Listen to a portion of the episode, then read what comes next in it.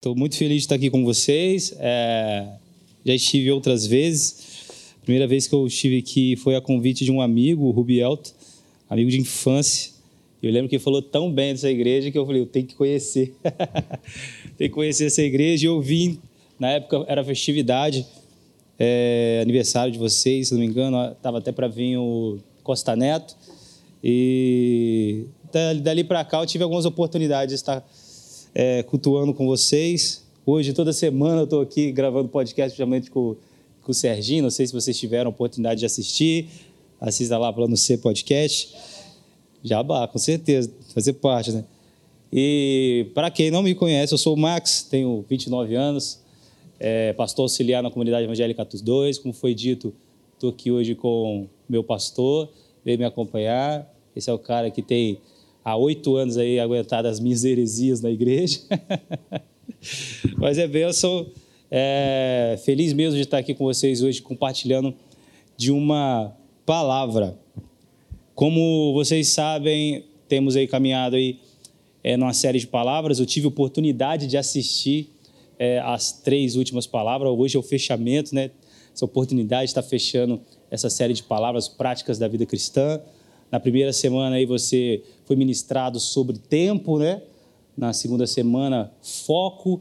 Na terceira semana, falando sobre dinheiro. E hoje eu quero ministrar ao seu coração, falando sobre fé e oração. Beleza? Abra sua Bíblia aí no texto mais conhecido que fala sobre fé, Hebreus, lá no capítulo 11, do versículo 1 ao versículo 6. Hebreus 11, versículos de 1 ao 6. Vou começar a ler aqui, você acompanha aí, beleza? Agora a fé é a certeza das coisas que esperamos, convencido das coisas que não vemos, pois foi pela fé que as pessoas do passado receberam a aprovação de Deus. Pela fé, nós entendemos que o universo foi criado pela palavra de Deus de modo que o visível não foi feito daquilo que se vê. Pela fé, Abel trouxe a Deus um sacrifício melhor do que o de Caim, pelo qual foi testificado que ele era justo, e Deus mostrou a sua aprovação, aceitando suas ofertas. Embora Abel tenha morrido há muito tempo, ele ainda fala por causa do seu exemplo de fé. Pela fé, Enoque foi levado ao céu para não morrer e ele nunca foi encontrado, porque Deus o tinha levado. Pois antes de ser levado, ele recebeu o testemunho de que tinha agradado a Deus. E sem fé é impossível agradar a Deus, pois qualquer um que se aproximar dele deve crer que ele existe e que recompensa aqueles que sinceramente o buscam. Beleza? Feche seus olhos. Senhor Deus, quero te agradecer nessa manhã por esta palavra a qual o Senhor ministrará no nosso coração, que eu possa ser um instrumento na tua casa, que seus filhos possam ter olhos, ouvidos atentos a tudo aquilo que vai ser ministrado. É isso que eu te peço, te agradeço, em nome de Jesus. Hoje eu quero falar sobre fé e oração com você. Dois princípios importantes né, é, que o cristão precisa ter. Cheguei aqui hoje, né, presenciei o pré-culto, presenciei é, é, essa comunhão, né, o partir do pão que a igreja tem, de se reunir ali, tomar esse café. Em pleno um domingão como esse, a gente poderia estar fazendo qualquer outra coisa, mas nós nos reunimos como igreja e estamos aqui hoje compartilhando desse tempo junto. E o que nos leva a viver isso? Você já se perguntou, cara, o que, que me impulsiona a fazer o que eu faço? O que, que impulsiona eu, como um cristão, é, deixar de fazer qualquer outra coisa num domingo para se reunir como igreja. A principal coisa que nos impulsiona é a fé. Nós vemos aqui que a fé é o firme fundamento das coisas que se esperam, a prova, a convicção daquilo que não vemos. Ou seja, a fé é o ato e o exercício de crer, acreditar. E nessa manhã hoje eu quero ser rápido, mas eu quero ministrar sobre três níveis de fé com você. Quando a gente fala de fé, temos que entender que fé é fé, mas existem diferentes níveis de fé. Tem pessoas que vivenciam coisas sobrenaturais, talvez foi o seu caso. Talvez você tenha um testemunho para contar de algo que aconteceu na sua casa, de algo que aconteceu na sua família. Outras pessoas caminham com uma fé rasa demais, aonde realmente é, qualquer coisa faz ele parar a caminhada. Mas eu quero falar sobre três níveis de fé. O primeiro, o primeiro nível de fé que eu quero falar com você é a fé comum. Vou fazer igual na minha igreja, beleza? Repita comigo: fé comum. Fé comum. Essa fé comum, querido, é, é uma fé que até mesmo um ateu tem. Como assim? Como que um ateu tem fé? Quando a gente está falando do ato exercício de acreditar em, em, em, alguma coisa, um ateu, quando você vai conversar com ele, você pode vir com Bíblia, pode vir com um monte de coisa, ele vai vir com a ciência para você. Ele tem todos os requisitos que ele consegue provar naquilo que ele acredita, que a ciência é que sabe de tudo. E a Bíblia não serve para ele. Mas ele, ele tem essa certeza de algo que talvez ele nem tenha tanto conhecimento assim, ele não é um cientista, mas ele acredita e, e ele credibiliza, ele investe tempo, ele, ele investe a sua vida para provar que aquilo que ele está acreditando é verdade. Isso é, é, é, uma fé comum. Deixa eu exemplificar isso melhor para você. Quando você vai nas Casas Bahia e vai comprar um sofá, né?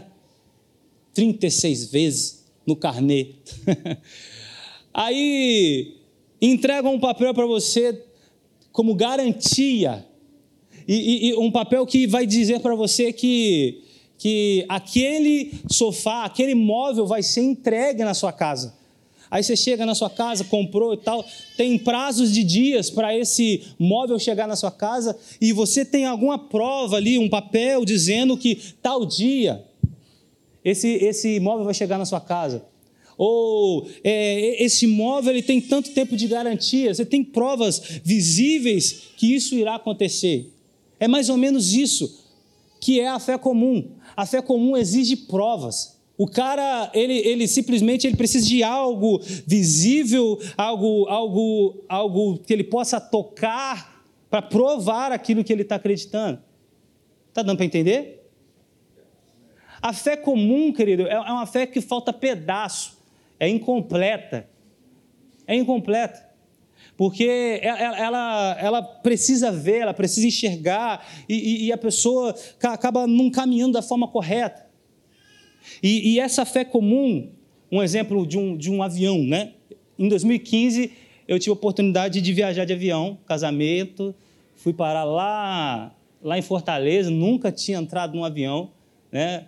foi uma experiência que foi muito bacana. Né? E eu fiquei é, viajando, é, durante a semana foi quatro viagens. Né?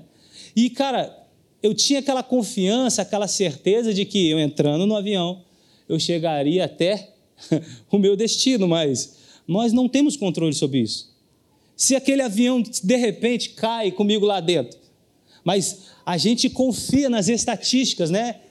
Todo mundo sabe que o maior meio de, de, de é, transporte, obrigado, é o avião, cara. O melhor. O, o, o índice de acidente é, é, é minúsculo comparado com qualquer outro. É o mais seguro. Porque as estatísticas dizem para você que ele não vai cair, mas e aqueles que entraram e caíram? Entendeu? Imagina se um ateu lá dentro, ele vai dizer o quê? Ai meu Deus, na hora do desespero. na hora ele lembra de Deus. Existe um outro nível de fé que eu quero falar com você, que é a fé salvadora. Essa fé salvadora ela é produzida através do Espírito de Deus em nós. E o que é a fé salvadora? É a capacidade de eu crer nesse plano de salvação, nesse projeto que começou em Deus se revelou em seu Filho e nos alcançou. É essa capacidade de eu crer que Jesus realmente é Filho de Deus, veio ao mundo, morreu, ressuscitou no terceiro dia e ainda vai voltar. É uma fé que, aos olhos do, do, do homem, é, é, é, é maluquice, cara. Para para pensar como que um ser humano pode crer que o, o, o próprio Deus se fez carne. Cara. O próprio Deus se revelou à humanidade, viveu como homem, passou pelas lutas que eu e você passamos, morreu na cruz, ressuscitou o terceiro dia. Essa mensagem ela é só possível eu e você crer quando passamos a ter um nível de fé salvadora. Uma fé que a, a salvação não está ligada àquilo que nós fazemos, mas àquilo que ele fez por nós. E esse nível de fé, ele não precisa de provas. Ele não precisa de provas, mas mesmo Deus, Deus, sendo Deus, conhecedor de todas as coisas, e sabendo que esse nível de fé não precisa ter prova, ele nos deixou as Escrituras para mostrar para a gente o plano de salvação. Está revelado aqui, querido, de Gênesis Apocalipse. O que está escrito aqui é o plano de salvação, é o que Deus preparou para a humanidade. Fé salvadora. Essa capacidade de eu simplesmente entender aquilo que Deus fez por mim. E eu não só acredito, mas eu credibilizo, eu invisto tempo. Foi falado sobre tempo aqui. Eu invisto minha vida para pregar sobre essa mensagem, para falar sobre esse plano de salvação. Porque o plano de salvação não é algo individual, querido. Ah, você entendeu, compreendeu, tá, mas o que você está fazendo com isso? Para quantas pessoas você falou exatamente daquilo que alcançou a sua vida? Dessa mensagem salvadora que alcançou a sua vida. A gente cantou aqui, cara, que ele levou sobre si nossos pecados. Não existe mais o peso, não existe mais a, a, a culpa.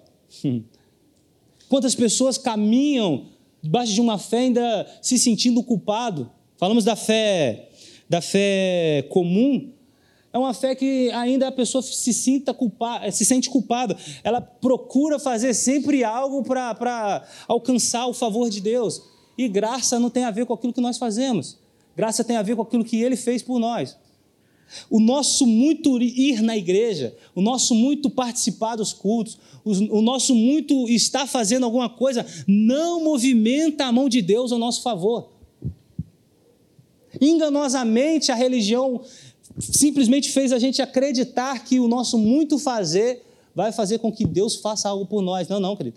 Nós não fazemos porque é, é, é, esperamos que Deus faça por nós. Nós fazemos porque Ele já fez tudo o que tinha que fazer. Tudo o que Ele tinha que fazer já está feito. Cantamos, é, abrimos nossa boca para dizer é, o melhor de Deus ainda está por vir. Não, querido. já veio, é Jesus Cristo. Ele é a resposta para todas as coisas. Ele é a imagem do Deus invisível. Em Colossenses capítulo 1 vai dizer que ele é a imagem do Deus invisível. E sobre ele todas as coisas subsistem. Tudo é por ele para ele. E nós somos só participantes. Nós somos coerdeiros. Aquilo que está sobre ele nos revala, é, é, nos alcança. E não porque nós fazemos alguma coisa, é porque ele fez por nós. Mas essa compreensão é quando eu entendo o plano de salvação. Essa mensagem linda demais, que é difícil muitas pessoas crerem, que é, é que muitas pessoas já desistiram porque o que foi pregado para elas não foi da forma correta, não foi a mensagem da, da, de forma completa. E esses níveis são cada, cada vez mais profundos. Talvez até hoje, um exemplo, né? Talvez até hoje você ainda anda duvidoso das coisas de Deus. Está caminhando na fé comum. A fé salvadora você tem certeza. Não, não há espaço para dúvida. Quando você caminha debaixo de uma fé salvadora, não há espaço para dúvida. O, por que, que nós estamos reunidos aqui, querido? Porque nós fomos alcançados pela salvação em Cristo Jesus. Se você está vindo na igreja em busca de salvação, querido, você não entendeu o negócio é uma corresposta que nós fazemos a Deus. Ele fez, eu respondo, eu me reúno, eu estou junto, porque Ele me alcançou e existe essa gratidão no meu coração, uma fé salvadora. Quem está entendendo? Quem está entendendo? O terceiro nível de fé que eu quero falar com você nessa manhã, e é o último nível de fé, é a fé completa. Diga comigo, fé completa. Para os pentecostais?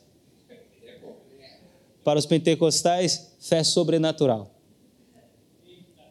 É possível, existe sim. talvez você seja um exemplo de que viveu alguma coisa sobrenatural na sua vida. Sabe aquele problema? Sabe aquela luta, aquela situação complicada? Né? Os antigos viravam e falavam assim: é, agora é que a porca torceu o rabo. o que significa que algo de tão complicado aconteceu, tão difícil e impossível de resolver, agora é só Deus que resolve. Agora é só Deus que faz por mim. Quem nunca presenciou um milagre na vida de alguém, ou quem já viveu um milagre, queridos, eu sou um milagre. Talvez você seja um milagre. A experiência que você viveu hoje, talvez os médicos não vão conseguir explicar, mas você é um exemplo de algo que você viveu. Eu não sei o que você viveu, mas talvez você seja. A fé completa, querido, é essa capacidade, esse nível de fé que você vive, aonde realmente coisas que estão totalmente fora do controle das suas mãos acontecem. Acontece. As pessoas olham assim, não, isso é impossível acontecer, mas você crê tanto na possibilidade, você é, é, crê tanto que isso não só vai acontecer, mas aconteceu mesmo que você não vê, porque a gente foi acostumado a, a, a achar que fé é, é, crer que Deus vai fazer. Não, não. A fé completa é você crer que Deus já fez, mesmo que aquilo que você tanto espera não, não, não aconteceu, não está visível aos seus olhos. Então, eu não estou não estou caminhando em Cristo, né, crendo que Ele vai me salvar. Não, eu caminho porque eu sou salvo. Está entendendo? É uma certeza. Não há espaço para dúvida. Às vezes a gente vai, é, começa a orar, começa a pedir a Deus, começa a buscar, falar com o Senhor em prol de alguma coisa. Deus, eu preciso viver isso, preciso viver aquilo, eu preciso, preciso passar por isso tal. Deus está olhando para a gente e falando assim: então faça algo em prol. A fé completa, ela exigirá de você, querido, atitude, ação Pastor, como que eu alcanço uma real, uma, uma real fé completa? É estudando a palavra e oração. Oração, querido. Você já parou para pensar que é meio estranho isso?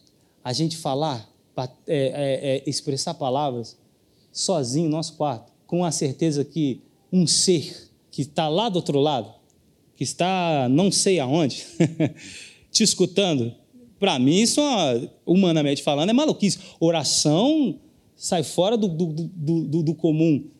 Hoje, para a gente, é comum, cremos que ele está escutando, mas se você parar e analisar com, com, com, um olhar mais cético da coisa, orar é, é, é uma coisa totalmente maluca. Mas só quem realmente crê, somente aquele que tem fé de verdade, ele ora. Ah, a resposta que ele precisa é debaixo de oração. Tudo que ele precisa é debaixo de oração. e oração, eu gosto de separá-la dessa forma: orar mais ação. Ou seja, são duas coisas, uma só. Não é só orar, é agir também. Não adianta eu simplesmente pedir a Deus algo, falar com Deus sobre alguma coisa e eu não tomar atitudes em prol disso. Eu preciso agir oração, orar mais agir. Ah, eu quero fazer aquela faculdade, aquela faculdade eu quero, eu quero fazer e tal. Está estudando para isso? Está fazendo a sua parte? Ah, eu quero viver um milagre e tal. Beleza, mas o que você está fazendo em prol disso? Aquilo que está sobre o seu controle, aquilo que é possível você fazer, faça da melhor forma possível. A fé completa, ela exigirá você atitude, querido. Deus ele já está com a mão estendida, Deus ele já fez tudo o que ele tinha para fazer. Agora é sua vez de se colocar debaixo e permitir que aquilo que ele já fez alcance a sua vida. Não é, não é simplesmente orar, mas é orar e agir. Eu tenho um tio, mora em São Paulo, Sebastião é o nome dele, e uns dias atrás, uns meses atrás, ele estava passando por uma luta muito complicada na verdade, ano passado, ele foi diagnosticado com câncer, um câncer que deu na coluna cervical dele. E cresceu um caroço muito grande nas costas dele. E começou todo aquele processo, não sei se alguém já passou por isso ou conhece alguém que já passou por isso. Começou aquele processo de quimioterapia, radioterapia, e perdeu o cabelo, emagreceu, poxa, ficou, ficou mal. Mas todas as vezes que ele tinha oportunidade de falar com alguém, né, às vezes a gente ligava para São Paulo e era videochamada tal, ele sempre demonstrava que estava bem. Eu fui saber algumas questões da realidade que ele realmente estava passando depois que ele, que ele, que ele conseguiu vencer tudo isso, né? Ele falava que não conseguia ficar deitado porque o corpo todo doía. Aí ele ficava em pé, o corpo todo doía. Ele sentava, o corpo todo doía. E ele ficava caminhando pela casa de tanta dor que ele sentia e só passava tomando morfina. Processo complicado. Mas todos os dias pela manhã ele gravava um vídeo ministrando uma palavra de esperança para as pessoas. Eu ficava me perguntando assim, cara, esse, esse cara é, é está num outro nível, né? Porque o que ele está passando, não sei se eu teria essa força. Essa, né? A gente começa a se perguntar, e ele todo dia gravando aquele vídeo, vindo com a palavra de esperança, você crê na cura, eu vou orar por você, pela cura e tal. Ele é da Assembleia de Deus, né? Pentecostal até o tutano, mas, cara, sábio demais. Ele é da minha família, acho que é o, é o, é tio com a, com, com a mente mais à frente de todo mundo. E ele compartilhando com a gente depois, né, é, eu percebi que é exatamente isso que Deus espera de nós. Talvez a gente está em busca de um milagre, querido. Talvez a gente está em busca de uma resposta. Talvez a gente está em busca de algo da parte do Senhor. Viva isso antes mesmo de acontecer aquilo que você espera. Viva isso. Ele queria a cura, ele esperava a cura. Ele já agia como uma pessoa curada. Você não via ele retrucando. Eu fui saber do, do processo mesmo depois que ele passou tudo. Mas ao ligar para ele, ele estava conversando de tudo, menos da doença dele, menos daquilo que ele estava passando. Quando passou os meses e tal, os médicos simplesmente falaram: Cara, você está curado. ele morreu, ele, ele, ele, ele morreu durante praticamente 10 minutos na cama do hospital. O coração dele parou, ele praticamente ficou morto durante 10 minutos na cama do hospital. Eles foram lá, reanimaram ele e ele acordou. Um tempinho depois, a cura veio. Eu não sabia disso. Fui saber depois. A pessoa que não tem uma fé completa no Senhor, ela fica contando os problemas para todo mundo. Ah, eu estou passando por isso, estou vivendo isso, estou passando por aquilo tal. Não, não, querido. Não conta derrota para os outros, não. Conta a vitória que talvez você ainda não está vivendo. Fala para ele assim, cara, é, é... começa a declarar palavras, começa a falar coisas boas ao seu respeito. Talvez seja aquilo que você está querendo. Talvez aquilo que você está buscando, mas você ainda não está vivendo. Mas dá uma de doido. Começa a falar o contrário daquilo que você está vivendo. Isso é fé. Quando você menos espera, você vai estar vivendo isso. As pessoas vão estar enxergando isso em você. E sabe o que eu acho legal aqui no capítulo 11 de Hebreus, já terminando? É que a gente falou sobre tempo, né, por esses dias aí. O escritor de Hebreus, a qual nós não sabemos, né, autor desconhecido, ele vai dizer que todos esses heróis da fé, no capítulo todo, se você já teve oportunidade de ler, é pontuado os heróis da fé, pessoas que são exemplos do que é ter fé, uma fé verdadeira.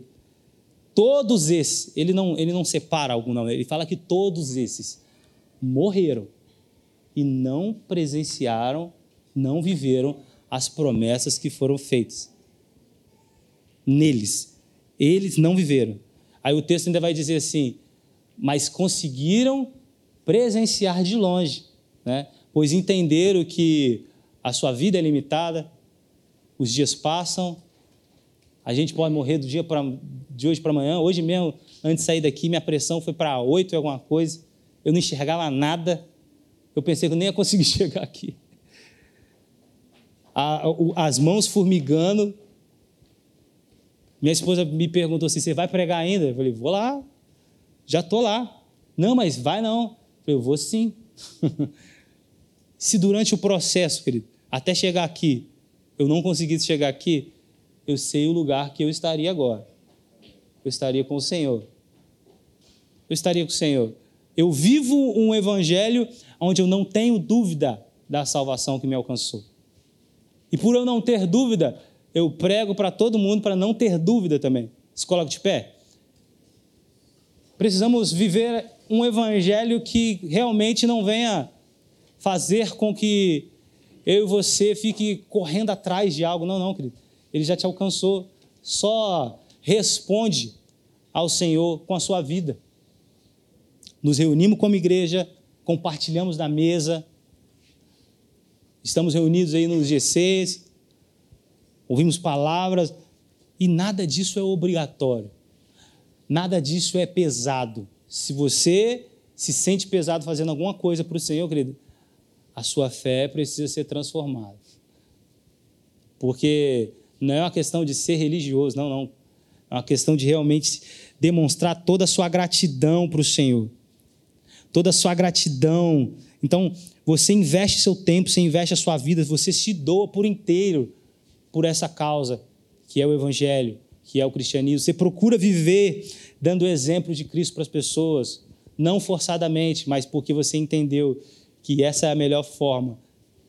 Você encontra prazer nisso. Você encontra realmente amor você entende o amor de Deus por você e você replica esse amor. Amor que não é sentimento, falamos de amor hoje aqui também. Amor que não é sentimento, você não precisa sentir nada para o seu irmão para declarar amor por ele. Porque o amor que a Bíblia nos ensina é amor de comportamento. Seja para ele aquilo que você espera que o outro seja para uma pessoa. Ei, ei. Uma pessoa que examinava as Escrituras, tinha conhecimento bastante para ensinar ele vira para Jesus e fala assim: Como eu alcanço a vida eterna? Aí Jesus vira para ele e pergunta: Como que você lê? Como que você interpreta a lei? E ele interpreta da forma correta. Ele vira e fala assim: Amai a Deus sobre todas as coisas e amai o próximo como a ti mesmo. Jesus quebra as pernas dele dizendo assim: Vai e seja o próximo de alguém. Vai e seja o próximo de alguém. Não, é, não tem a ver você esperar que pessoas te amem, mas ame as pessoas. Seja o próximo de alguém. Mostre para elas o que é o Evangelho. Viva o Evangelho na prática. A Fernanda leu aqui Romanos capítulo 12. Paulo, no capítulo 12, é o momento que ele começa a pregar realmente o Evangelho na prática. Do capítulo 1 até o capítulo 11, ele fala da essência do Evangelho e ele também fala é, sobre ele em toda a teoria. Mas Paulo vai dizer, cara, que você precisa entregar a sua vida cotidiana para o Senhor. Viver de verdade, sacrificando a sua vontade para viver a, a, a, aquilo que Deus tem para você. Feche seus olhos. Senhor Deus, quero te agradecer nessa manhã. Que o Senhor possa continuar falando aos nossos corações entendemos que quando o Senhor nos chama para níveis mais profundos da fé que temos no Senhor, é porque o Senhor realmente quer revelar coisas novas ao nosso coração. O Evangelho possa ser realmente não só uma mensagem a qual nós temos é, simpatia por ela, mas que seja algo que possamos viver todos os dias como igreja do Senhor nessa terra, onde as pessoas ao olhar para nós não venha ver um pastor, um líder, mas venha ver o Jesus sendo revelado nas nossas vidas. Somos gratos por tudo aquilo que o Senhor já tem feito aqui na capela, Senhor. Como que essa igreja tem feito diferença. Como que essa igreja tem feito diferença na vida de pessoas, Deus. Que o Senhor possa continuar fazendo, Deus. Que o Senhor possa continuar realmente tocando vidas, Deus, com esse evangelho simples não precisamos é, reinventar a roda para pregar aquilo que a tua palavra nos deixa claramente, Deus. Entendemos que simplesmente precisamos ter uma vida cotidiana de entrega ao Senhor para que realmente possamos jogar níveis mais profundos contigo, Deus. Que o Senhor possa nos dar oportunidades, força, capacidade de cada dia se manter firmes no propósito, Deus que é essa caminhada cristã a qual nos foi, nos foi proposta. Em nome de Jesus, é isso que eu te peço e já te agradeço. Amém e amém. Você pode aplaudir o Senhor?